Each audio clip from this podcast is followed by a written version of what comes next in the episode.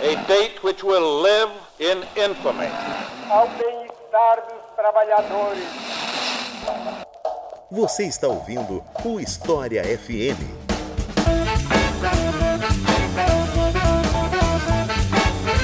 Salve ouvintes do História FM, bem-vindos a mais um episódio do podcast do Leitura Obriga História.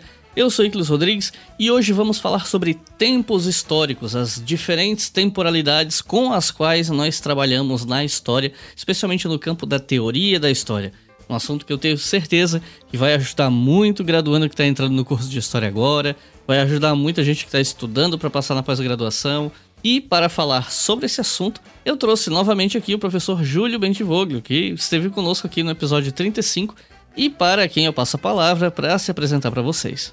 Ei, Iclis, boa tarde, meu caro. Sou professor aqui do Departamento de História na Universidade Federal do Espírito Santo, autor de alguns livros relacionados com a teoria, né, historiografia alemã, e é um prazer estar de volta para falar com vocês aí um pouco mais sobre o tempo então é isso, vamos conversar mais sobre as múltiplas temporalidades com as quais nós historiadores trabalhamos depois dos comerciais.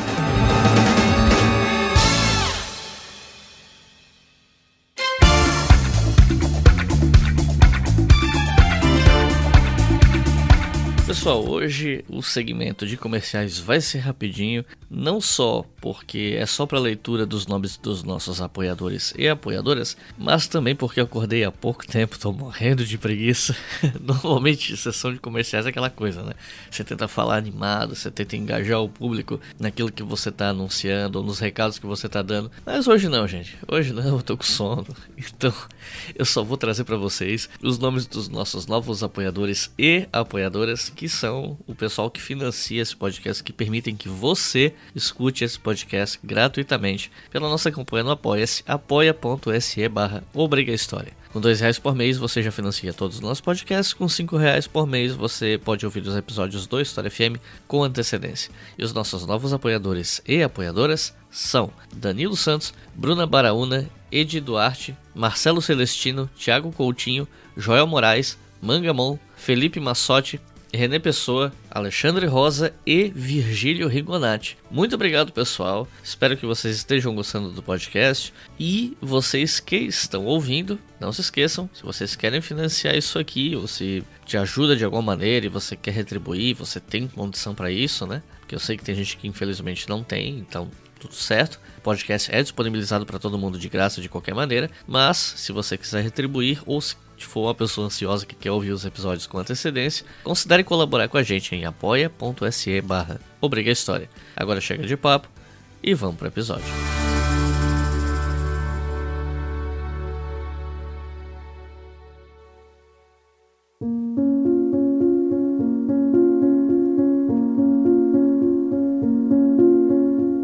Quando a gente fala em tempo histórico, pode soar um pouco confuso para quem está ouvindo, porque quando se fala em tempo, a primeira coisa que vem na mente é o tempo cronológico, do relógio, do calendário.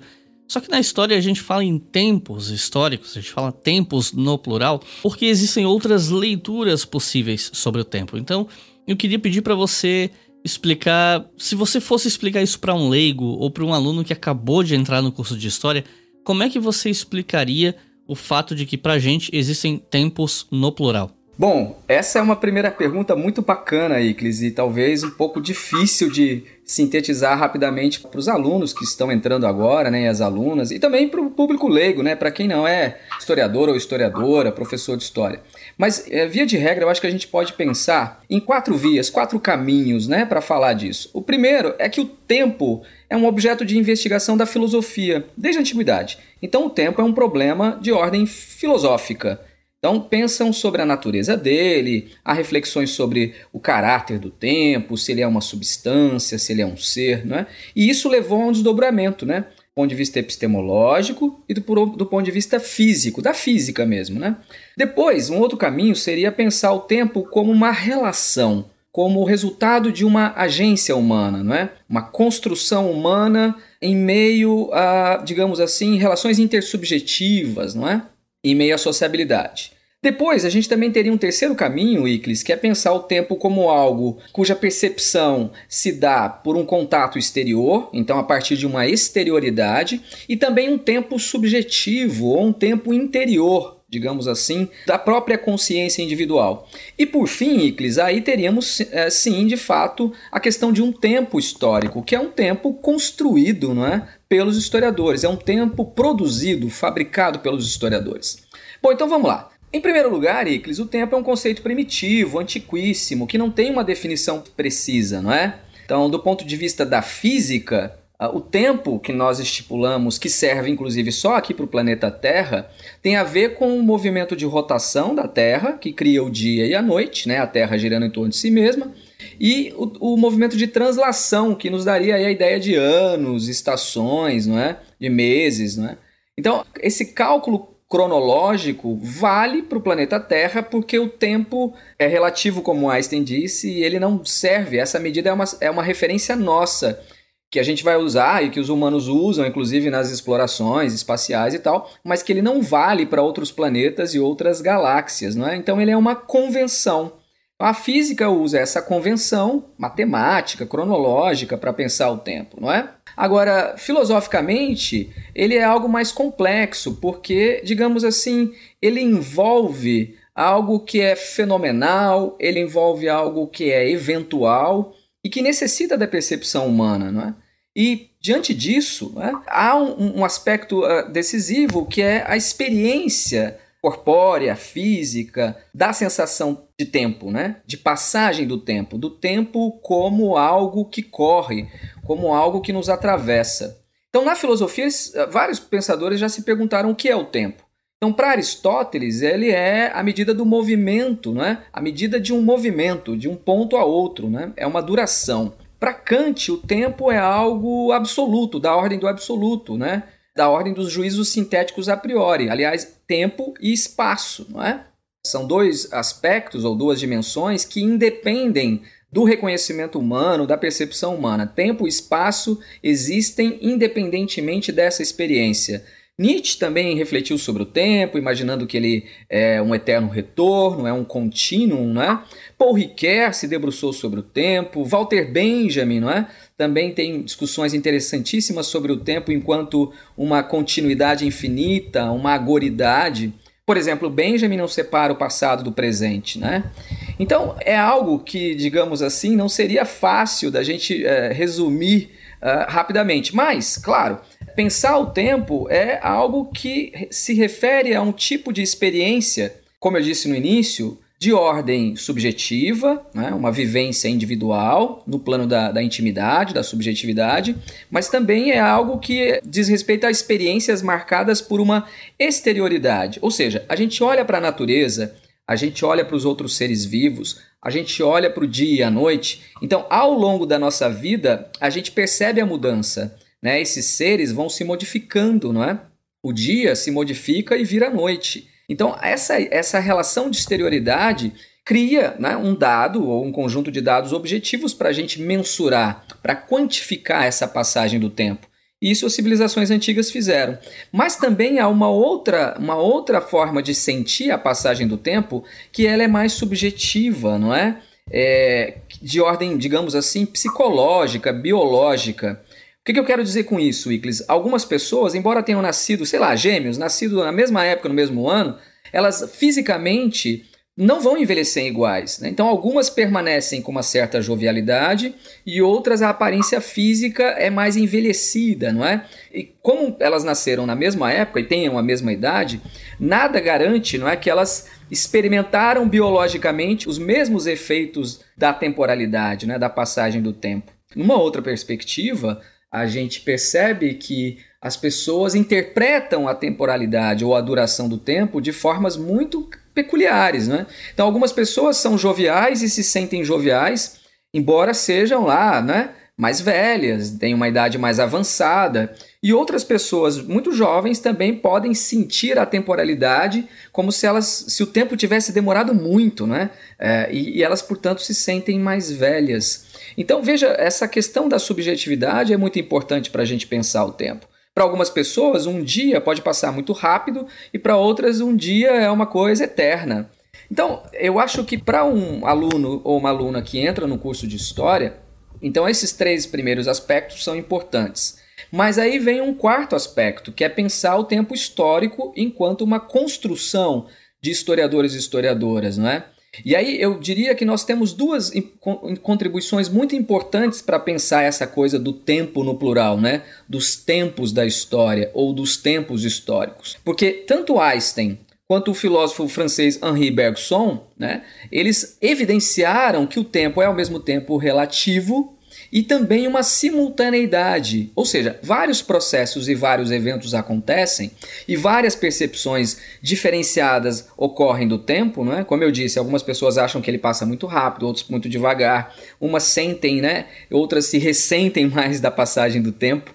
Então, por conta disso, a gente pode falar em simultaneidades. E na história, povos e civilizações, embora tenham compartilhado uma mesma época, não é? Experimentado uma existência simultânea, eles podem ter vivido cômputos do tempo distintos, experiências históricas e percepções da própria temporalidade também muito multifacetadas. Então, nós, historiadores e historiadoras, entendemos essa complexidade das experiências temporais humanas e, ao invés de falarmos em tempo no singular, preferimos falar em tempos no plural, para, sobretudo, capturar essa diversidade, para capturar essa heterogeneidade de experiências temporais.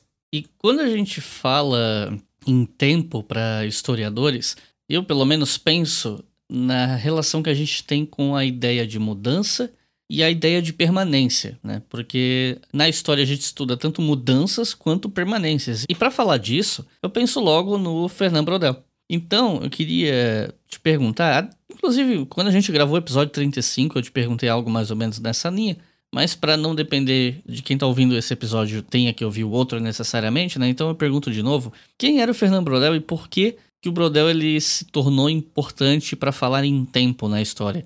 que, que é a ideia de curta, média, longa duração, enfim, o que, que a gente pode falar da relação de Brodel e o tempo? Bom, Fernando Brodel é o grande nome, é o grande líder da segunda geração da chamada Escola dos Análises, né, Iclis? Ele esteve no Brasil, foi professor da USP, se não me engano, em 1937. Daí ele voltou para a Europa por conta da Segunda Guerra Mundial, não é? Teve uma experiência lá na guerra e tal.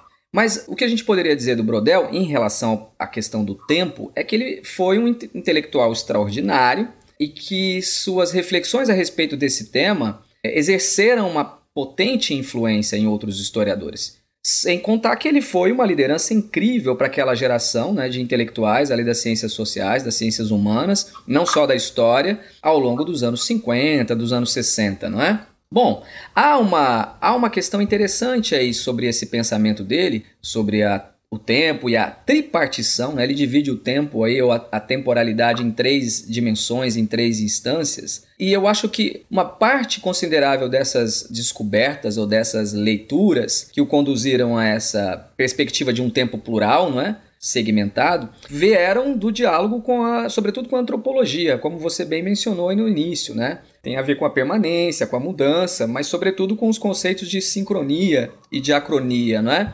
Então eu diria que ele bebe muito na antropologia, mas também nas, nos estudos sociológicos, mas sobretudo na antropologia, não é?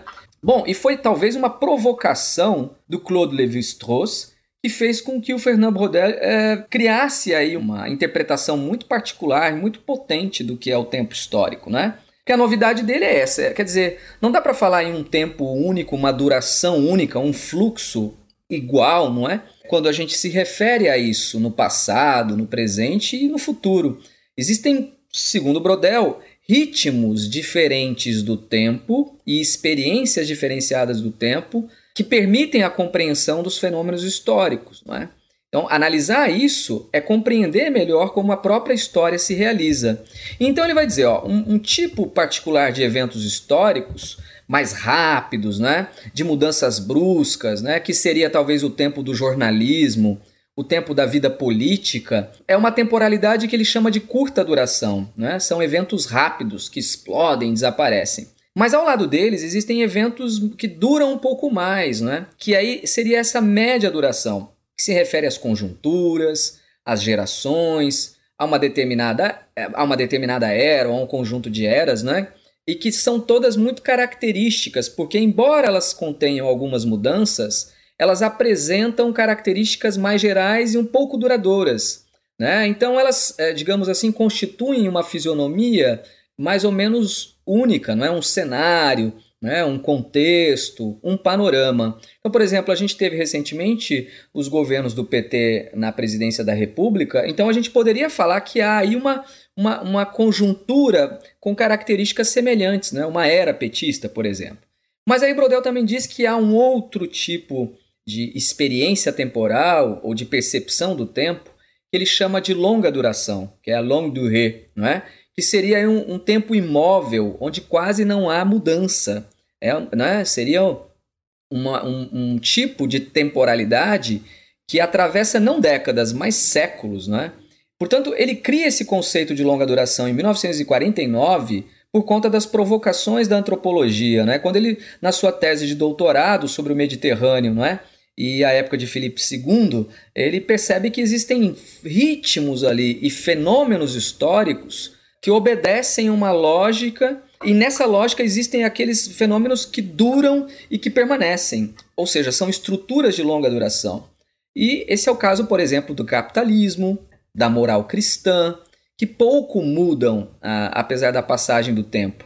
Então ele imagina né, essa complexidade do tempo vislumbrando como um sistema muito influenciado pelo estruturalismo, não é, Iclis? Porque, veja, é como se o tempo fosse essa estrutura complexa, com engrenagens que se articulam, não é? Então, portanto, a gente consegue articular aspectos da, da história, ou seja, eventos históricos que acontecem, na superfície, ou seja, na curta duração, mas que para compreendê-los melhor a gente tem que aprofundar um pouco mais, é? entendendo ali como que eles se conectam a uma determinada conjuntura, a um contexto histórico, que seria a média duração, e de que modo aquilo se articula com uma civilização ou com um tipo de práticas praticamente imóveis, como seria, por exemplo, o caso do capitalismo. Né? Então, Brodel, Brodel tem essa contribuição absolutamente original e muito importante, não é? Valorizando uma história serial, com muita documentação empírica, com dados sistemáticos, não é?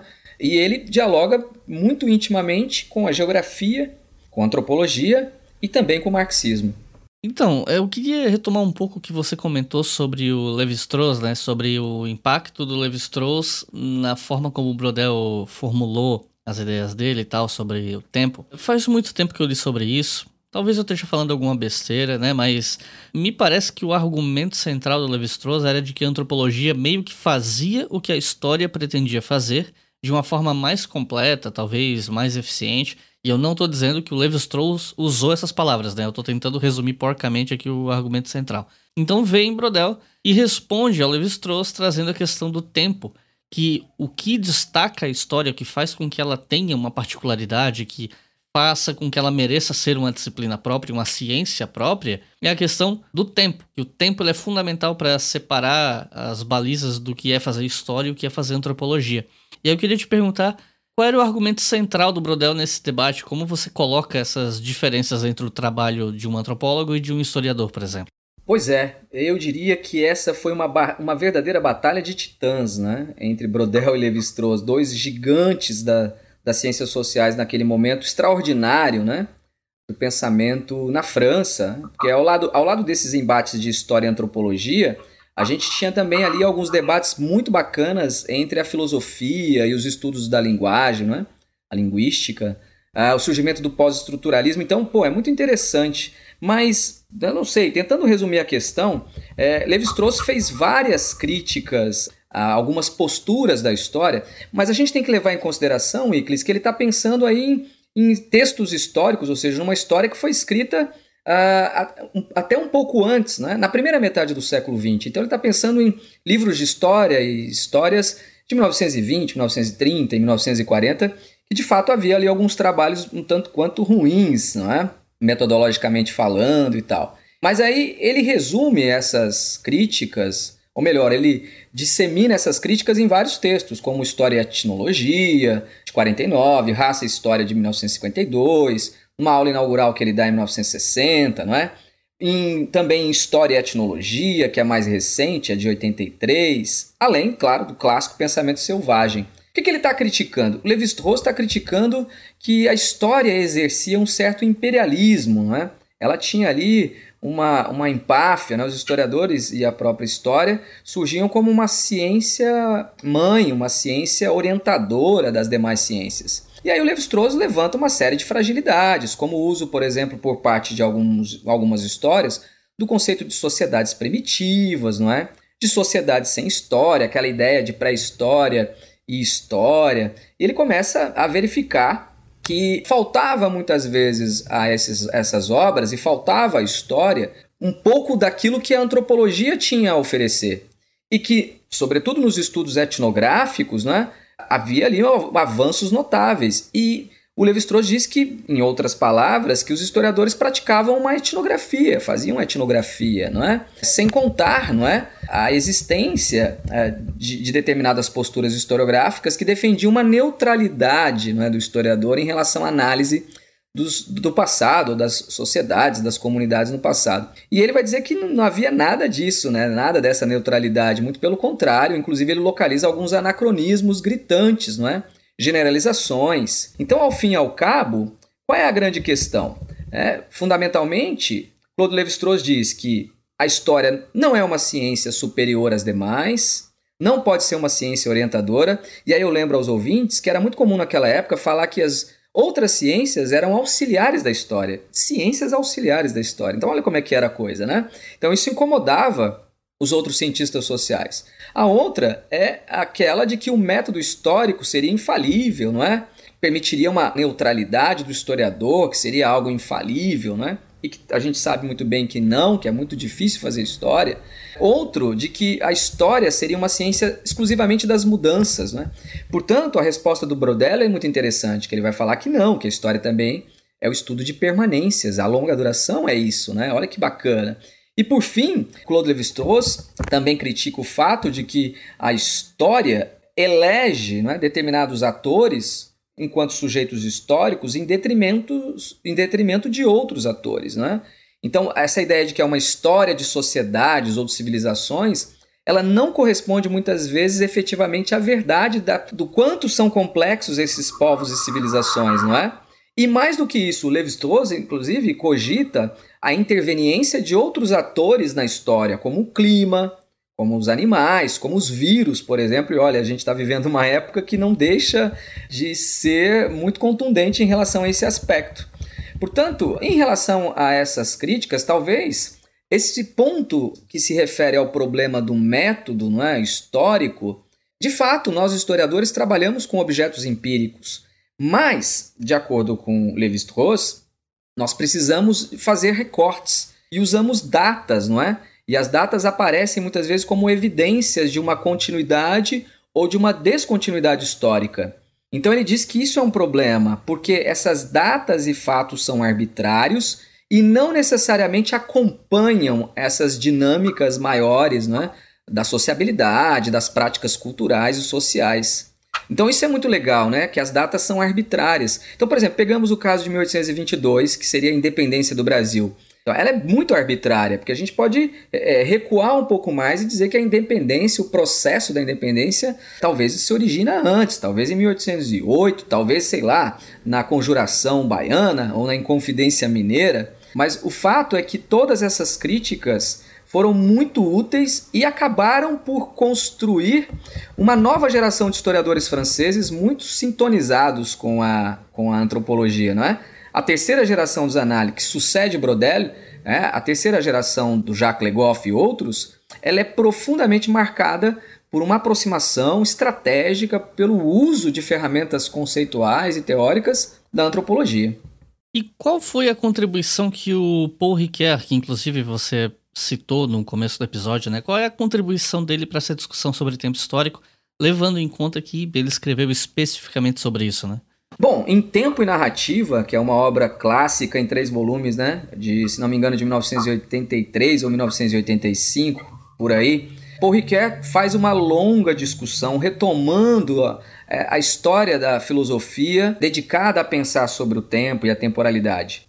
Nesse livro, eu acho que o contributo mais interessante é que ele pensa a reprodução ou a reencenação do tempo, em particular do passado, né? Como que a história transpõe isso para a narrativa? Então, o título da obra, não por acaso, é Tempo e Narrativa, porque ele está preocupado, né? Ricoeur está preocupado em compreender como é que o tempo é representado pela narrativa histórica. Então, para isso, ele vai dividir esse processo de representação do tempo ou do passado nos textos históricos em três momentos importantes. Né? E esses três momentos, que são a, a Mímese 1, 2 e 3, seriam responsáveis pela ficcionalização do real, ou seja, do que aconteceu no passado, para algo que é da ordem narrativa, não é? Do texto. Então, na Mímese 1, Paul Ricoeur diz que existe uma pré-configuração daquele passado, de algo que é concreto, ah, na cabeça. Né? Há uma construção mental daquele passado, né? uma prefiguração dele na mente dos historiadores e das historiadoras. Não é? E aí a compreensão é fundamental, né? uma pré-compreensão. Depois disso, há uma mímese 2, que ele chama de configuração, que é quando este, este real né, do passado é transposto, não é? ele é representado na narrativa por meio de uma criação textual. Não é? Portanto, o passado não é igual ao texto histórico. Então, um livro de história não é um decalque do passado. E por fim, Paul Ricoeur fala que a completude dessa compreensão do passado, de sua representação, se dá no ato da leitura, que é quando ele é reconfigurado pelos leitores. Isso vai ser muito importante. O Zé Carlos Reis, inclusive, usa essa reflexão para falar de algo importante que aparece na sua primeira pergunta, que seriam esses tempos históricos, não é? Porque o tempo histórico é como se fosse uma suspensão, não é? É um tempo fora do tempo. O que, que significa isso? Quando a gente escreve um livro de história, ou quando a gente lê um livro de história, ele foi produzido numa determinada época, mas ele se refere a épocas do passado, então não necessariamente ele coincide com o tempo em que ele é escrito. Às vezes essa distância é de séculos, não é? Mas esse livro ele se projeta na temporalidade, ele se projeta no futuro, porque ele vai continuar sendo lido por leitores lá adiante. E quando esses leitores do futuro lerem essa obra, é como se existissem vários encontros pontuais da obra, né, com a obra, no tempo da obra, mas também, ou daquele autor que a produziu, né, mas também com aquele passado representado na obra. E são tempos que não se confundem, são tempos distintos. Portanto, as obras de história, elas criariam esse terceiro tempo. Paul Ricoeur também chama a atenção para uma temporalidade que não que é, é, digamos assim, ela uma temporalidade inerente não só à história, mas é uma temporalidade das obras históricas. Ou seja, ele está dizendo que a gente pode temporalizar a historiografia, que a história tem uma história e que, portanto, a gente precisa historicizar esses trabalhos. Em parte, essa reflexão também aparece no texto do Michel de Certeau, A Operação Historiográfica, não é? Agora, não que fosse uma grande novidade pensar isso. O Arnaldo Momigliano na Itália fez isso, o Georg Higgers vai fazer isso na Alemanha e nos Estados Unidos. Eles historicizam as obras históricas, eles sabem que elas são fruto de uma época, fruto de inquietações do seu próprio tempo. Agora, a grande tese do Paul Ricoeur, né, em tempo e narrativa, é que o tempo se torna humano na medida em que ele é articulado pela narrativa. Então, olha só, isso é um avanço em relação a Heidegger, né? porque Heidegger vai dizer que o tempo né, é compreendido a partir da consciência humana e que, portanto, ela historiciza o tempo e a temporalidade. Então, a, a consciência histórica, os indivíduos, se apropriam do tempo atribuindo-lhe significados. Só que o Paul Ricoeur vai dizer, ok, mas isso se concretiza de uma forma muito, muito perfeita, né, de, uma, de uma forma muito acabada nas narrativas históricas. E aproveitando que você citou o José Carlos Reis, eu queria te perguntar sobre um conceito que ele traz, que é o conceito de kairos, que é um conceito que vem do grego, né? E aí eu queria saber exatamente que conceito é esse e como é que o José usa esse conceito, como é que ele aplica isso. É, eu posso estar enganado, mas eu penso que o José Carlos Reis puxa muito a sua compreensão do conceito de kairos de uma tradição mítica, de uma tradição religiosa. Né? Ele, tá, ele faz uma, uma discussão em tempo, história e evasão, recorrendo a Santo Agostinho, a São Tomás de Aquino. Né? E nessa tradição religiosa, O Kairos é um tempo de decisão, um tempo de conversão, não é? É uma oportunidade cósmica, uma oportunidade, uma janela teológica para a redenção humana, não é? Na mitologia grega, Kairos é filho de Zeus e Tique, que é a sorte. É Zeus, né? E a sorte, que é uma representada por uma princesa formosa que tem uma coroa na cabeça que se parece com as muralhas de uma cidade. Mas veja, o Kairos é uma outra face do tempo, né? Que nós conhecemos bem, que é o Cronos. Então, na mitologia grega, Cronos é o deus do tempo em primeiro lugar, não é? Ele que devorava os seus filhos, né? E que provava e demonstrava que haveria um tempo de nascer, um tempo de morrer, e tudo seguiria uma ordem, né? uma lógica na eternidade de repetição, né? de vida e de morte. Então, Cronos nos remete à irrevogabilidade, talvez, à irreversibilidade do tempo, não é? Que é um tempo que se sucede, que continua e é um fluxo ordenado. Já o Kairos, ele representa uma fissura nessa ordem. Ele é a oportunidade, é o acidental. Quiçá é o humano dentro desse tempo, não é? E não mais um tempo divino. O Kairos, e aí eu estou pensando com Zé Carlos Reis, seria essa brecha, é? uma ponte que conecta o tempo divino, eterno, mítico, não é? com esse tempo humano, do arbítrio, do acaso, não é? que é o resultado da agência. O Zé Carlos Reis defende que é a linguagem que faz aparecer o tempo, só a linguagem. E eu acho que não. Né? Para mim, a percepção do tempo se dá dentro e fora da linguagem. É, eu estou lendo agora uma tese muito bacana do Valderez Ramalho, lá da UFOP, sobre o Kairos, e ele mostra como esse conceito ele transita de um antigo significado de oportunidade para um significado hoje contemporâneo muito mais de risco, de perigo ou se quiser de crise. Então ele associa hoje o Kairos não mais a uma oportunidade salvadora, uma redenção, mas a uma crise. É como que se vivêssemos aí numa atmosfera um tanto quanto pessimista, né?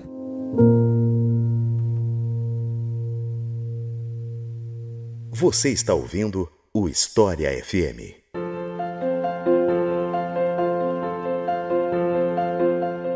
Um outro historiador muito importante para a gente falar sobre tempo histórico é um cara que é pouco conhecido pelo grande público, mas dentro da história ele é bem conhecido, especialmente na área de teoria, que é o historiador alemão Reinhard Koselleck. E como eu sei que você conhece bem o trabalho do Koselleck, eu queria te perguntar, te pedir para você explicar um pouco a concepção do Koselleck sobre o tempo histórico, até porque eu sei que ela é totalmente fundamental para a forma como Koselleck pensa a história, né? Então, o tempo para Kozelek. O que, é que você pode contar para a gente sobre isso?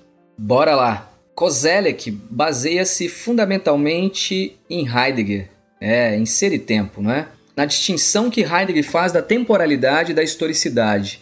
Em resumo, eu diria que o Heidegger defende que o, o, ser, né, o Dasein, o ser aí no mundo, ele está imerso, ele está preso à temporalidade, que o atravessa, que o conforma, quase que o define, não é? Mas essa relação é dinâmica, porque o indivíduo, o Dasein, se apropria também do mundo como do tempo, convertendo-se num ser em si para um ser para si. Né? Então, uh, e isso, esse processo se dá quando o Dasein se depara com a morte, ou seja, com a finitude da vida, com a finitude da existência. Quando diríamos assim que o seu próprio tempo acaba, ao passo que o tempo do mundo continua, não é? Então é isso que faz com que os indivíduos, de acordo com Heidegger, pensem o tempo, não é? E ele passa a ser humanizado. É, a consciência histórica atribui sentidos, qualidades, né? ela qualifica o tempo, se apropria dele. Então a historicidade seria uma elaboração que os indivíduos fazem da temporalidade. E aí o Kozelek se aproxima também de Gadamer, né? Porque para Gadamer o tempo né, é como se ele deixasse marcas, né, que são compreendidas e retratadas na linguagem. Marcas como épocas, como eras, como tempos, não é? A própria divisão do tempo entre passado, presente e futuro, que é uma mera convenção, não é? Isso que aparece em Heidegger, é, Kozelek se utiliza dessas reflexões para destacar a importância da historicidade, né? a importância da historicidade. E de que, portanto, uh, o tempo não é só algo que possa ser compreendido de uma forma naturalizada. Então, em Heidegger, a gente tem alguma coisa muito interessante aí, que é um desenvolvimento importante dentro de uma tradição historicista alemã, a qual Kozelek se filia, de compreender a temporalidade a partir da experiência humana, da consciência histórica, não é? E, claro, da tradução disso em significados, portanto, e aí isso nos levaria à chamada história conceitual do Kozelek, não é? E ao invés de usar o conceito de razão, ele usa o conceito de consciência. Isso é muito interessante, né? O Karl Marx também faz isso, né? Então Heidegger faz isso, o Marx faz isso, o Kozelek vai fazer isso, né? Então, o pro Kozelek, diferentemente do Heidegger, o tempo é sim histórico, né? Porque para Heidegger o tempo não teria nada de histórico, né? Então é por isso que ele distingue temporalidade de historicidade. A historicidade é um tempo do histórico, é um tempo do humano. A temporalidade é algo que transcende, que ultrapassa isso, né? É esse conceito absoluto radical. É, então essa humanização do tempo e da história vai ser um capítulo importante na obra do Kozelek, né, no seu processo de criar as famosas categorias meta-históricas né, de espaço de experiência e de horizonte de expectativas. Então são categorias meta-históricas como outras que ele usa, como amigo inimigo, guerra e paz e por aí vai, não é? Então, marcadas por experiências temporais de semantização, é? os eventos, os fenômenos, enfim, as coisas do humano, as, as experiências históricas, elas acabam resultando em significados para o passado e em reconhecimento desses significados, não é? Por parte dos historiadores e historiadoras. É, eu diria que, de um certo modo, é mais ou menos nessa direção que ele pensa a temporalidade e o tempo. E outra questão relacionada diretamente a essa é que existe um conceito bem conhecido do Kozelek entre historiadores, que é o tal horizonte de expectativas. Esse conceito ele tem relação com a concepção do Kozlek sobre tempo histórico? O que, que ele está querendo dizer quando fala em horizonte de expectativas? Tem sim, Iclis. Na verdade, são dois conceitos angulares, né? o horizonte de expectativas, mas também o espaço de experiência. Então, são essas duas categorias meta-históricas que são definidoras, constituidoras dessa leitura que a consciência histórica, ou dessa apreensão que a consciência histórica, que o pensamento, né, que a razão tem da sua existência e da própria existência do mundo. Né? Então são duas categorias absolutamente fundamentais e que se referem a uma questão que é clássica dentro da filosofia germânica, né? dentro do pensamento histórico alemão, historicista e hermenêutico. Porque para eles a consciência histórica ela é ao mesmo tempo individual e coletiva. É o resultado da, dessa interação entre né, uma consciência mais geral do todo, da sociedade, mas também dos indivíduos. Né? E são essas relações que criariam a semantização, ou seja, as, os processos de significação, de caracterização do tempo e das experiências históricas. Cada um de nós carrega um passado de experiências, né? Esse é o espaço de experiência do Kozelik. E elas nos constituem e nos orientam agora, no presente, né? Mas a gente não vive só nessa relação das experiências do passado com o instante do agora. A gente também se projeta no futuro, né? A nossa mente, o nosso pensamento está o tempo todo pensando o que, eu vou fazer daqui a pouco, daqui a cinco minutos, amanhã, daqui a dois anos, não é? Então a, a, a, nossa consciência ela é fluida, ela se movimenta na temporalidade, né? ela se projeta. Então o nosso corpo e o nosso pensamento, ou seja, a nossa consciência histórica, não só são resultado, o resultado de um movimento do tempo ou da temporalidade, ou seja, um resultado de, um, de deslocamentos não é? feitos no tempo e no espaço, como também eles são marcas desta temporalidade, não é? que elas aparecem na nossa no nosso exterior, né? Nossa, na nossa aparência, mas que elas também criam significações internas, subjetivas dentro da gente, né? Então, vamos pegar um exemplo. Alguém que nasceu em 1980 e morreu o ano passado de Covid, não é? Portanto, morreu com 40 anos de vida. Então, essa pessoa estava conectada com uma determinada consciência histórica da sua época, das músicas, da moda, das gírias, não é? Então, tudo isso, né, dos eventos. Então, ela compartilha com a sua geração um conjunto de coisas enormes. Mas o tempo não parou porque ela morreu. O tempo continua para nós e continuará depois de nós. Então, nós somos o resultado de experiências e vivências individuais, mas também compartilhadas e coletivas. E é esse compartilhamento, é essa, essa, são essas semelhanças e essas diferenças que permitem a gente, os historiadores e historiadoras, a compreenderem o passado. Então, a gente olha para os indivíduos que viveram no passado, né? por exemplo, na caracterização que eu dei de um jovem que morreu com 40 anos de Covid, daqui a algum tempo vai ser possível estudá-lo, porque vai ser possível compreender as conexões que ele tinha com a sua própria temporalidade, não é? Tanto vendo aquilo que é comum e característico, tanto quanto destacando suas singularidades em relação à sua própria época, né? Porque nem todo mundo é um, uma cópia fiel, igual, não é? Ao seu próprio tempo. Existem variações, pequenas variações. Portanto, para Kozelek, essas duas categorias são fundamentais e elas se traduzem em linguagens, não é? em palavras, em conceitos. É por isso que, para Kozelek, a história conceitual é ao mesmo tempo uma teoria e um método.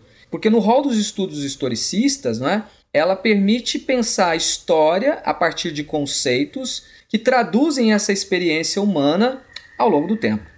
E pro Kozalek, assim como a história tem um tempo próprio, o tempo também tem uma história própria, né? Então, pelo que eu entendi, no livro Futuro Passado, que eu acho que é um dos mais, talvez o mais conhecido dele aqui no Brasil, ele argumenta que o tempo ganhou um espaço muito grande do vocabulário político e social, especialmente a partir da Revolução Francesa, que aliás é um tema que tem episódio aqui no podcast, caso você que está ouvindo queira ouvir sobre o assunto. Enfim, o que, que você pode falar para a gente sobre essa questão do tempo como algo que tem história, o próprio tempo ter história?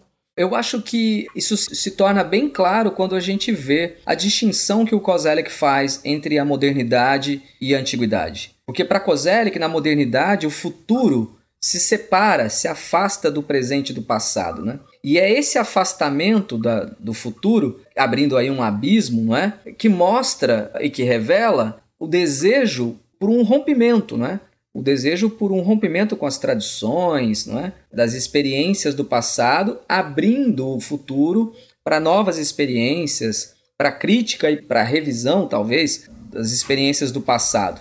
Então, de acordo com Kozelik, na modernidade, e ele está falando da modernidade europeia, surge uma aceleração do tempo com uma separação do passado e do futuro em relação ao presente. E ele vai chamar essa aceleração de Zatelzeit, né? Esse conceito que seria aí algo como tempo de cela, tempo a cavalo, não é? Então, como a história é um construto conceitual, uma reflexão sobre as experiências humanas deveria reconhecer essas historicidades particulares, ou seja, essas diferentes experiências que as sociedades e os indivíduos têm com o tempo. Mas eu diria, não é? Que o próprio desenvolvimento do capitalismo, lá no século XV, sobretudo, começa a converter o tempo em um ativo fundamental para sociedades modernas, não é? Então, se a modernidade construiu uma pressa, digamos assim, um sentido de urgência, buscando a novidade, buscando o novo, não é? Isso ocorre não só do ponto de vista mental, na consciência histórica, mas também no plano material, econômico mesmo, né? O tempo se tornou um ativo importantíssimo. Então, romper com o passado, com tradições obsoletas e tentar criar algo novo se torna algo imprescindível, não é? O futuro era algo desejado, se tornou aberto e uma coisa radical. A própria Revolução Francesa vai ser um reflexo deste processo, né? E eu diria que ela foi tão moderna e inaugurou a contemporaneidade, né? E que para nós nem tão contemporânea mais, porque se converteu em uma experiência histórica particular francesa, exótica e talvez distante das experiências políticas é, que nós vivenciamos no presente, né? Nossas experiências democráticas, digamos assim. Então, do ponto de vista do capitalismo, né, e olha que a igreja também tem uma importância brutal nisso, o controle do tempo, a medição do tempo, né, que na igreja vai ter lá a coisa dos sinos, né, o próprio Jacques Legoff fala disso, e depois os relógios, né, são duas invenções que passam a ditar um ritmo para a vida, mas sobretudo para o trabalho, um ritmo para o trabalho, então, o tempo tem uma história. Né? Kozelik tem razão quando ele mostra que o tempo tem uma história. E não por acaso, né, dos estudiosos sobre o tempo, destacam-se figuras centrais como Santo Agostinho, né? e aí está pensando teologicamente a ideia do tempo como uma regularidade guiada pela providência, né? e da criação ao juízo final vai marcar passagem humana sobre a face da terra. Mas esse tempo religioso passa a controlar a vida, passa a regular a vida. Então, as regras monásticas são meticulosamente estipuladas no espaço das horas, dos dias, dos meses, né? na liturgia né? do calendário cristão, nas liturgias do, do calendário cristão. Não é? Então, é, no, nesse tempo que se dorme, que se come, que se reza, que, que se vive, que se morre e que se ganha lá uma vida eterna, talvez no futuro. Então, olha que interessante, essas questões todas, o Kozelik vai traduzir, claro, a partir da sua história conceitual, mas elas são muito claras numa associação não só de inovações do ponto de vista semântico, mas eu destacaria também de mudanças profundas nas relações econômico-sociais. E dando um passo além, eu queria te perguntar sobre o trabalho de um outro historiador, dessa vez francês, chamado François Hartog, que nos últimos anos ganhou um certo espaço aqui no Brasil, né? Eu queria te perguntar sobre o Hartog porque ele trabalha com esse conceito que ele chama de regimes de historicidade, que é uma ideia de que em algumas épocas nós fomos passadistas, em outras futuristas, e que nesse momento nós estaremos vivendo em um, né, um momento onde nós somos presentistas. Então eu queria te perguntar, o que, que são regimes de historicidade e o que, que significa ser passadista, futurista ou presentista, enfim? Para o Hartog, um regime de historicidade seria uma ordem do tempo, uma ordenação do tempo, né? uma compreensão do tempo, que traduz relações não só das pessoas com a sua época, mas sobretudo dos historiadores com as suas próprias temporalidades. Né? Elas seriam modos de articulação do passado, do presente, do futuro, né? É, no sentido de tentar tornar inteligível a temporalidade, as experiências temporais. Para chegar a isso, é óbvio que o Hartog dialogou muito com o Reinhard Koselleck, mas também ele, ele mesmo confessa isso e também com o antropólogo Marshall Salins. Né? Então, um regime seria um modo de conhecer e um modo de representar a temporalidade e, portanto, a própria história. Então, seriam formas pelas quais a sociedade se relaciona com a temporalidade, compreendendo essas relações entre passado, presente e futuro. E ele ilustra isso de uma maneira muito didática. Né? Ele vai dizer que, que as sociedades da antiguidade eram mais passadistas, que as sociedades da modernidade eram mais futuristas e que nossa época, ou seja, que a nossa sociedade, ela é mais presentista. E isso por conta do modo como se pensa e se representa a temporalidade. Né? Então, lá na antiguidade, a história, ela não era algo importante, não é? é a história, digamos assim, o, o, passado longínquo e tal, não era algo tão importante. O futuro seria mais do mesmo, né? quase que uma repetição. E as tradições e as origens seriam muito importantes porque elas que orientavam a vida social. Então, aquelas sociedades da antiguidade, elas estão muito presas a esse passado e não exatamente a história. Já as sociedades na modernidade, elas querem a mudança, querem o novo, e aí o Kozelek já, já, já apontou isso e, e o Artog bebe nessa, nessa fonte, não é? Então, o futuro se tornou mais importante que o passado e as experiências devem ser novas, né? Portanto, as tradições do passado precisam ser revistas, criticadas ou modificadas. E hoje, no presente, a gente vive aí uma ditadura do contemporâneo, do agora, não é? Presente amplo, tirânico, que ocupa o passado, que né, que invade o futuro, que para muitos se tornou um pouco mais fechado, muito mais restrito, não é? Agora veja, quando o Artog está falando de presentismo, eu diria que não é algo completamente novo, não é? Porque, por exemplo, Santo Agostinho, para pensar a temporalidade, ele pensa sempre tendo o presente como uma referência. Por exemplo, para ele há um presente do passado, que é a memória, a lembrança, né, a tradição, para ele há um presente do presente, que é o instante, que é o atual, que é o que a gente vive agora, né?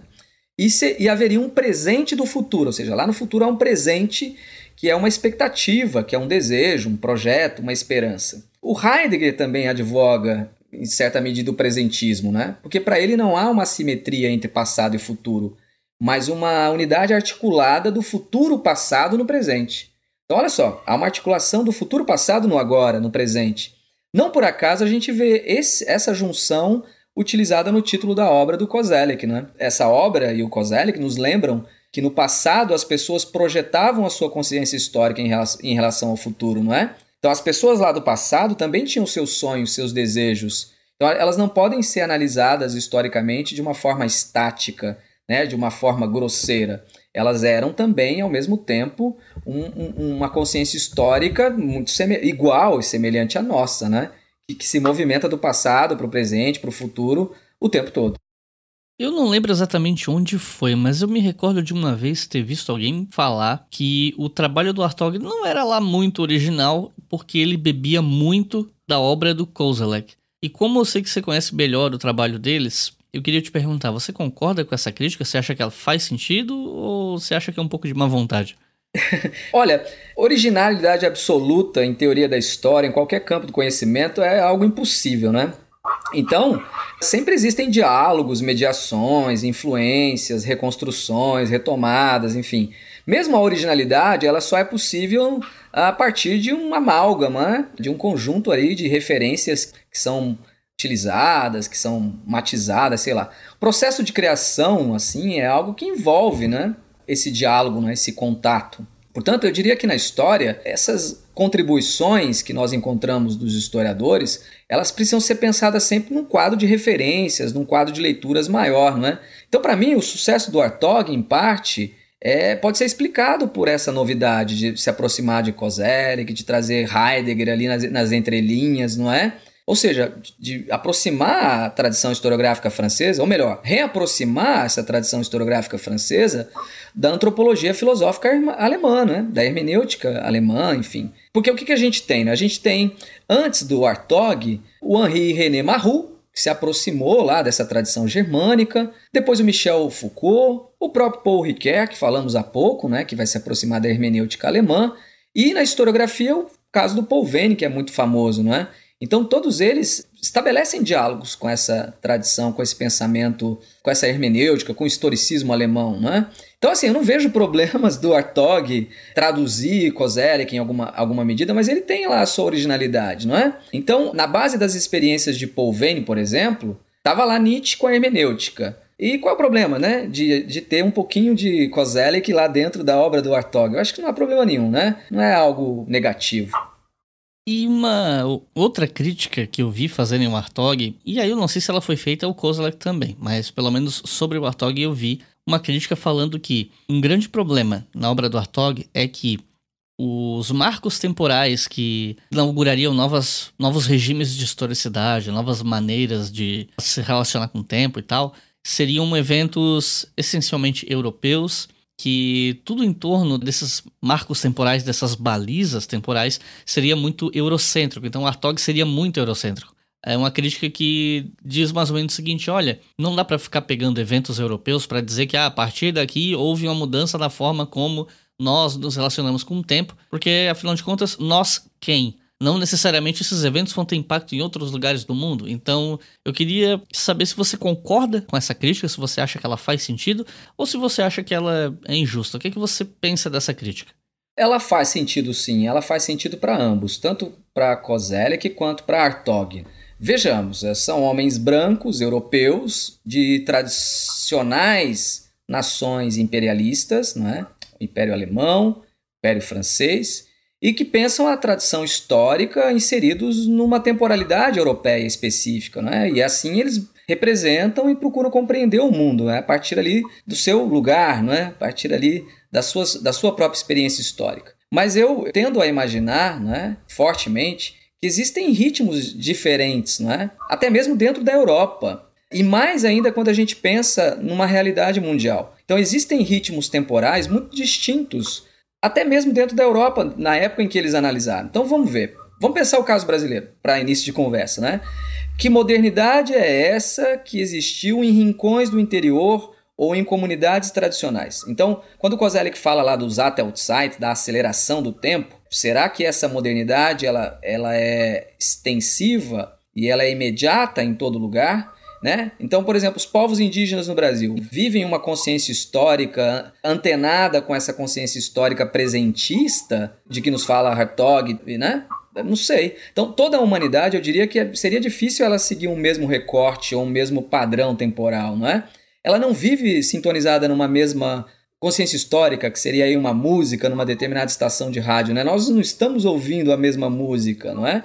Então, eu penso muito nisso quando a gente imagina povos distintos, regiões distintas na face da Terra. Então, a aceleração do tempo europeu, que ocorreria ali por volta de 1750, talvez ela valha muito para os estados germânicos, talvez para a Inglaterra, uma parte da França. Mas será que para todo o território germânico Será que, né? Será que Portugal acompanhou isso de perto? Será que a Itália, todas as regiões da Itália acompanharam isso? Lá na Rússia, no Império Russo também? Então eu não sei se o Sateltzeit pode ser algo, um conceito globalizado, não é? Ou, se o for, é é preciso matizar. Talvez essa aceleração do tempo ela tenha seus ritmos em outros lugares, não é? Então veja bem, vou pegar o caso brasileiro aí de novo. Em 1750, os colonos que estavam aqui no Brasil, os portugueses e né, os brasileiros aí, e os povos indígenas, será que eles sentiram o impacto dessa aceleração? Houve uma reelaboração do vocabulário filosófico e político na época? Então, será que surgiram novas experiências históricas de rompimento com o passado? Radicais? Talvez não. Então, eu diria que faz todo sentido essa crítica. E para encerrar esse bloco, eu queria te perguntar sobre o conceito de consciência histórica do Jon Rusen, levando em conta que ele tem a ver com o entendimento do tempo que as pessoas têm. Então, o que é esse conceito e como ele se relaciona com o tempo? É, esse conceito, Iclis, ele é muito, é muito forte dentro da tradição historicista alemã. Portanto, é, o conceito de consciência histórica não é exatamente de Rusen, não é? Ele foi formulado lá atrás por Dilthey, não é? novamente em Heidegger, próprio Kozelek usa o conceito de consciência histórica, não é? Assim, e na minha leitura, e eu posso estar enganado, eu acho que o Rusen encaixota muito uh, o uso que faz dele, não é? Num formalismo muito rigoroso, muito metodizado. É assim, é, é óbvio que o Rusen tem uma preocupação didática, com uma exposição clara, né?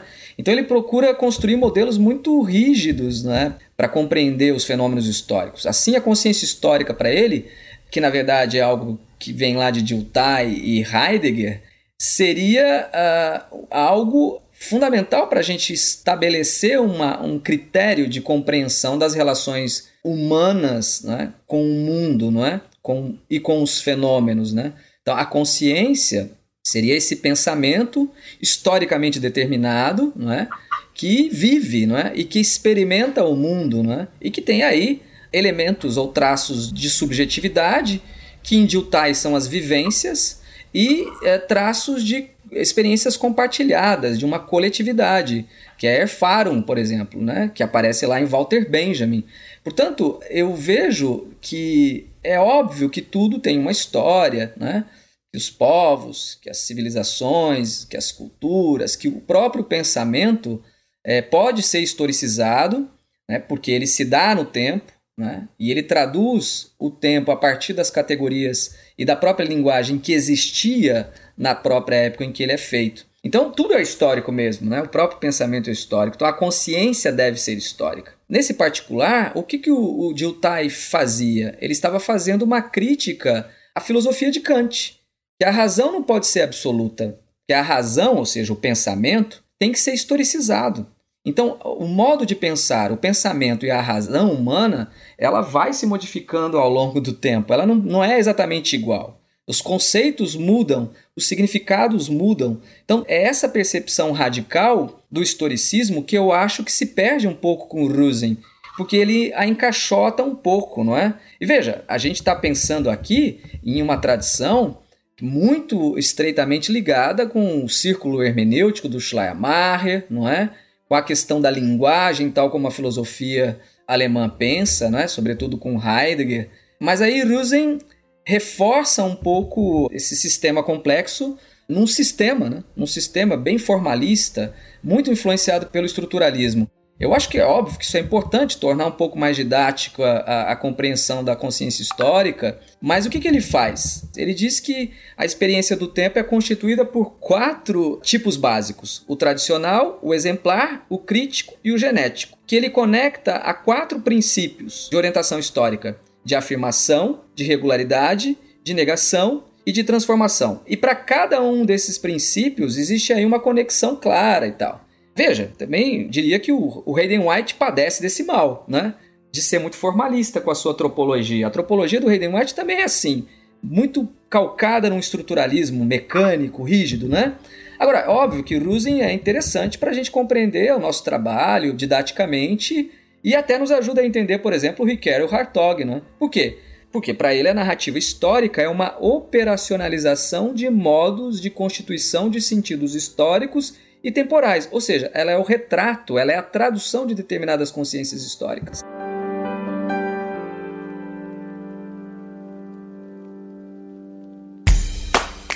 Leitura Obriga História é um selo de produção de podcasts de história e humanidades. E a nossa campanha no Apoia-se financia esse e todos os outros podcasts. Então acesse apoia.se barra e colabore para manter esse projeto educacional gratuito no ar.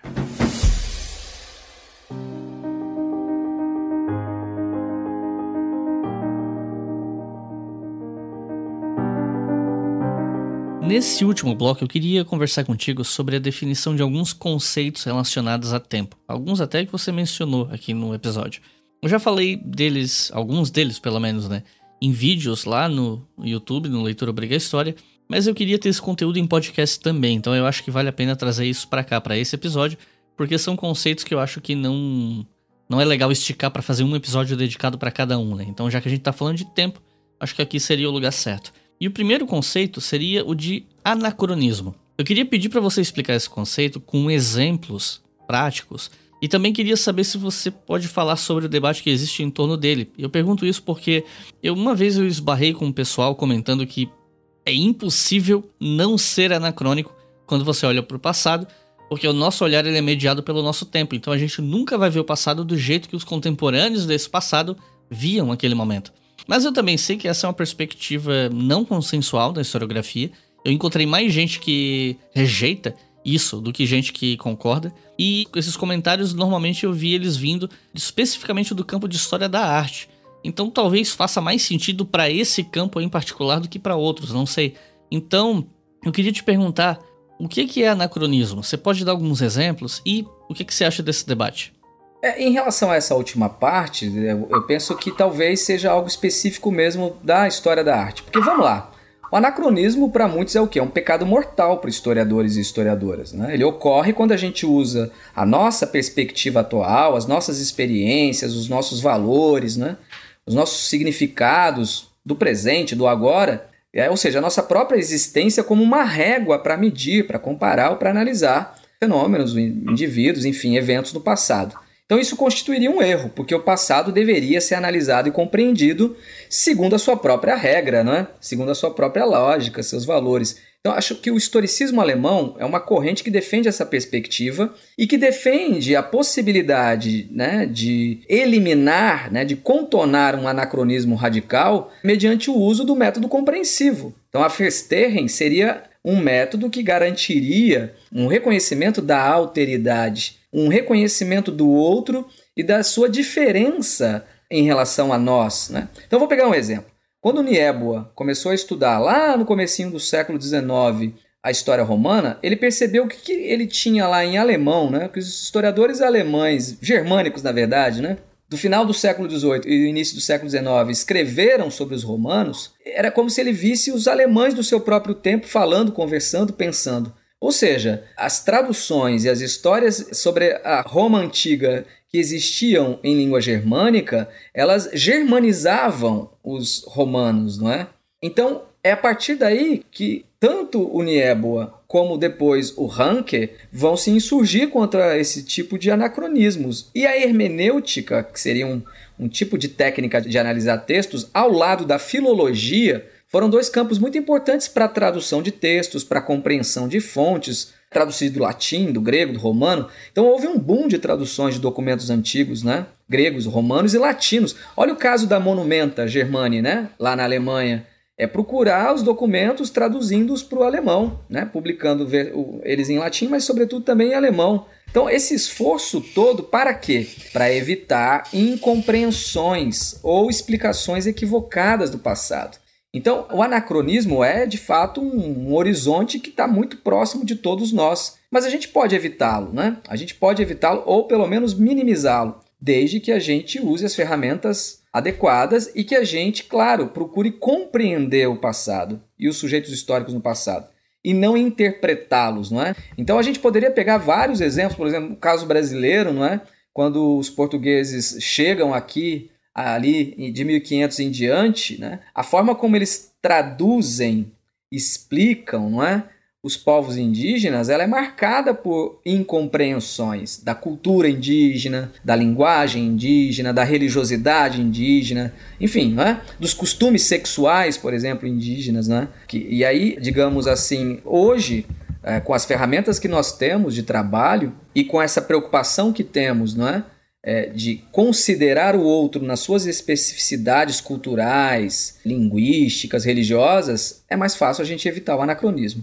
É, inclusive, eu queria reforçar aqui para o pessoal que está ouvindo, dá uma olhada lá no canal do YouTube, no vídeo sobre anacronismo conceitual, porque um exemplo que eu queria trazer para cá, né? Lá no vídeo tem outros, mas no vídeo eu explico que existem conceitos que você consegue aplicar ao passado sem ser anacrônico, e tem conceitos em que você é anacrônico. Então, por exemplo, no caso do, de um conceito que eu não considero anacrônico aplicar ao passado, é o conceito de genocídio. Por quê? Porque, embora ele tenha sido formulado em 1944, ele foi formulado para explicar um fenômeno que estava acontecendo naquele momento, mas que, de outras maneiras, ocorreu em outros momentos da história também. Aconteceu, por exemplo, com os armênios na Primeira Guerra Mundial. Então, foi um conceito futuro que foi formulado para falar de uma coisa que é, vinha acontecendo na história.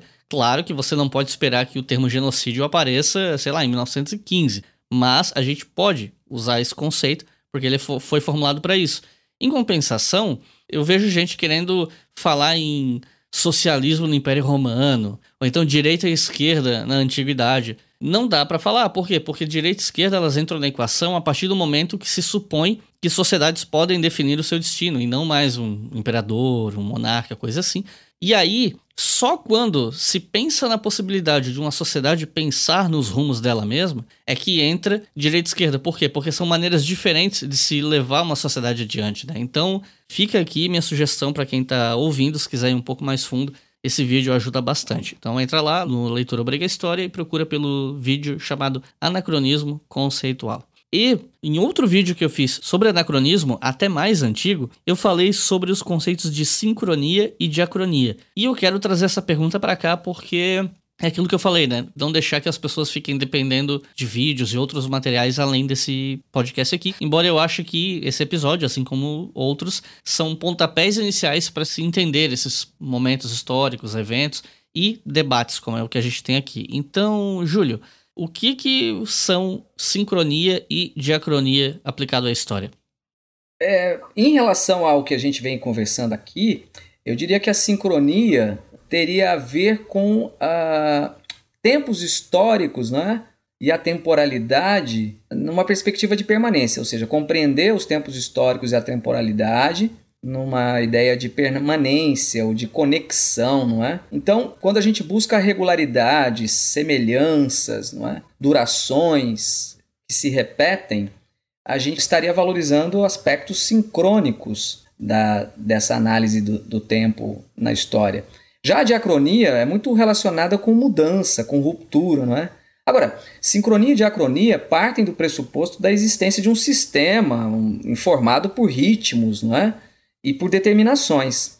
Ou seja, isso nos remete a um quadro teórico é, que tenta iluminar determinados fenômenos históricos mediante essas conexões, regras ou leis né, mais gerais. Então, quando a gente vê a reprodução, não é? ou quando uma experiência coaduna com essas normas ou esses padrões, a gente destaca a sincronia. Quando não, a diacronia. Agora, vamos pegar um exemplo. Né? Quando a gente analisa ou quando a gente procura estudar a escravidão no Brasil durante o Império, por exemplo, né, no século XIX, que acho que é onde eu conheço mais, então a gente tem um historiador, por exemplo, que é o Robert Lanes, que é muito importante nisso, né? Então ele deixa muito claro que existem padrões para a família escrava, por exemplo, né? Então a família escrava no Brasil, ela tem ali algumas características.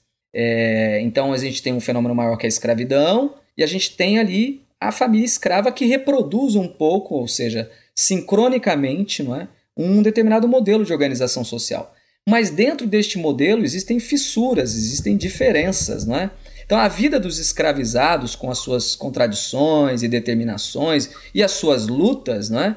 podem apresentar singularidades. Então eu posso analisar uma família escrava na Bahia, no Rio de Janeiro, aí no Rio Grande do Sul, e verificando esses aspectos sincrônicos, né, as semelhanças e similaridades que existem entre elas, mas também pode haver diferenças, diferenças às vezes, não é, expressivas até. Então, por exemplo, quando a gente pensa em família escrava no 800, a gente imagina aquela coisa de um casal formado por um homem e uma mulher.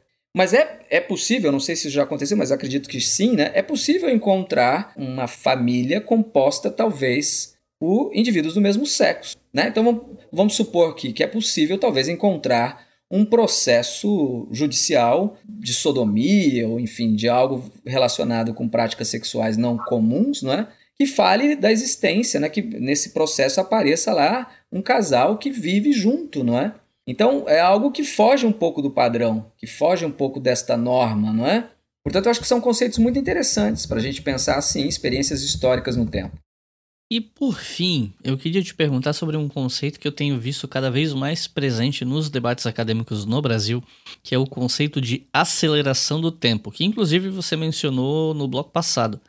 Afinal de contas, o que, que é aceleração do tempo e por que, que nos últimos tempos isso tem sido tão debatido? Pois é. Lá no começo eu também, eu não sei se eu disse, se eu não disse eu vou enfatizar agora, é que o tempo é uma relação. O tempo tem que ser entendido. Alguns conceitos históricos complicados aí para vocês que nos ouvem, eles devem ser entendidos como uma relação, como algo que é, um, é processual no tempo, não é? Então, por exemplo, o que é o trabalho? O trabalho é uma relação humana. Ele é uma é o resultado de uma agência. O que é o tempo? Eu acho que o tempo a gente também poderia pensar como uma relação, como uma agência humana. Então lá atrás eu falei do Zattelzeit, do Kozelik, né, que seria esse tempo a galope, o tempo de Sela, que ocorreria entre meados de 1730, 1740, 1780 na Europa. Então ele está traduzindo ali, diagnosticando uma determinada realidade ali, não é? Mas essa aceleração, ela se explica como? Ela se explica porque, olhando a documentação, e aí ele está olhando um tipo particular de documento, que são os textos filosóficos, os textos políticos, o vocabulário começa a mudar de uma forma mais rápida. Os significados das palavras começam a se modificar rapidamente. Neologismos começam a surgir com frequência. Então, Iclis, né, o que, que o Kozelik está percebendo lá é que há uma aceleração que ele vê nas práticas sociais e que elas se reproduzem nesses documentos, ou seja, elas aparecem nesses documentos, nas fontes que ele, que ele analisa. Né? Então começam a surgir muitos embates entre os, os modernos e os antigos. Né? As famosas querelas dos antigos e os modernos vão se tornando muito frequentes nas academias de ciência, nas academias de filosofia. Não é? Então veja, mas o tempo está acelerando, mas é, é porque as relações humanas, as relações históricas estão talvez também acelerando, não é? As relações de trabalho estão acelerando, não é? O capitalismo vai imprimir um ritmo diferenciado de trabalho, diferentemente daquele trabalho compulsório, do trabalho servil. Né? Então, esse novo ritmo, essa nova produtividade exigida, não é? tem muito a ver com a possibilidade a capacidade de alimentar as pessoas, não é? de, digamos assim, gerar lucros, né? gerar ganhos com excedente, né, com a venda, e isso tudo vai aumentar numa progressão quase que geométrica, não é? no território europeu, em vários espaços ali, em várias regiões da Europa. Né? Então a aceleração é algo que diz respeito não somente a algo do ponto de vista da experiência cognitiva do tempo, né, da percepção do próprio tempo, mas ela tem a ver também com as relações sociais concretas de trabalho. Tem, na atualidade, tem um, um, uma proposta muito interessante que foi feita pelo Valdeir Araújo e o Matheus Pereira, no livro dele sobre o atualismo, não é? E que eles fazem uma análise dessa aceleração do tempo na nossa época. E que eles dizem que a gente vive numa época de update, não é? E as, nas ciladas, digamos assim, desse fenômeno que é o atualismo. O atualismo é algo da velocidade. Então, segundo eles, a gente, de uma maneira desordenada, descontrolada, a gente ampliou o nosso consumo de informações, de notícias, de consumo da política, não é? E consumo cultural, não é? E tudo isso fez com que as sociedades hoje em dia não se pautassem mais por um desejo de futuro, né? Do que eles vão realizar amanhã, mas de uma percepção de que agora é possível alimentar e satisfazer essas demandas, essas necessidades. Então é como se a gente vivesse mergulhado numa miragem, não é? de uma atualização constante, para que a gente não se torne obsoleto, para que a gente não seja excluído do mundo. Não é? Então, hoje em dia, a atualização não é? ela deixa de ser uma decisão muito do sujeito, deixa de ser algo, digamos assim, percebido, não é? claramente percebido pelas pessoas, E ela se dá de forma quase que automática, sem a nossa intervenção. Né? Os nossos celulares são atualizados, os softwares são atualizados, muitas vezes sem que a gente aperte um botão. Então, essa é uma marca, talvez, é muito característica dessa velocidade nos ritmos da vida, né? nos ritmos da existência uh, da nossa época.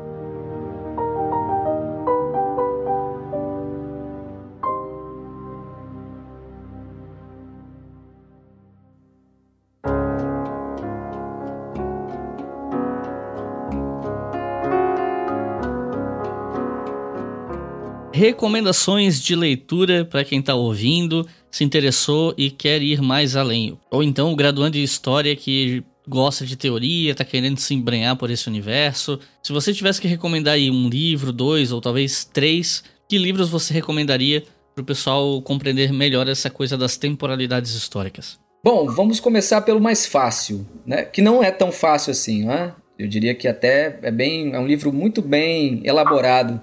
José Carlos Reis, o livro Tempo, História e Evasão.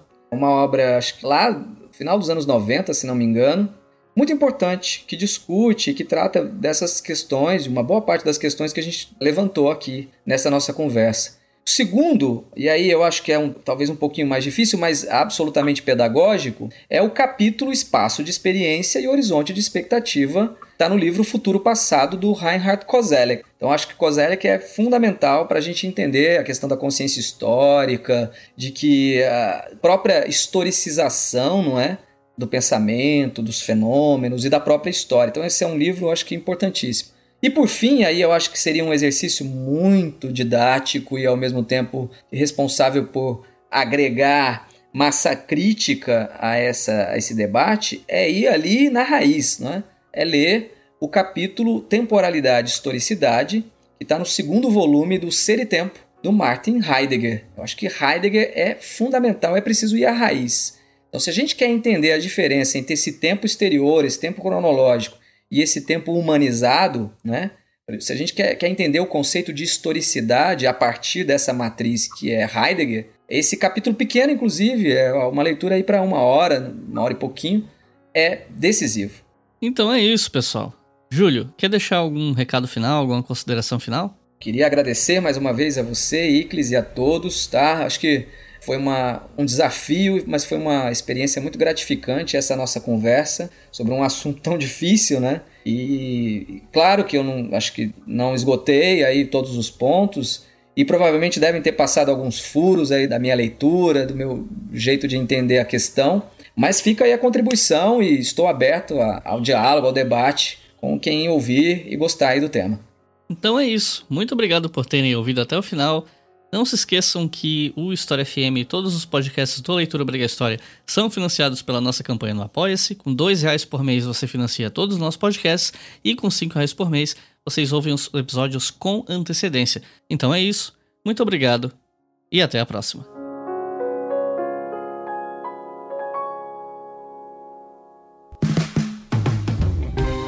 Este podcast foi financiado por nossos colaboradores no Apoia-se. Acesse apoia.se barra e contribua para manter este projeto educacional gratuito no ar.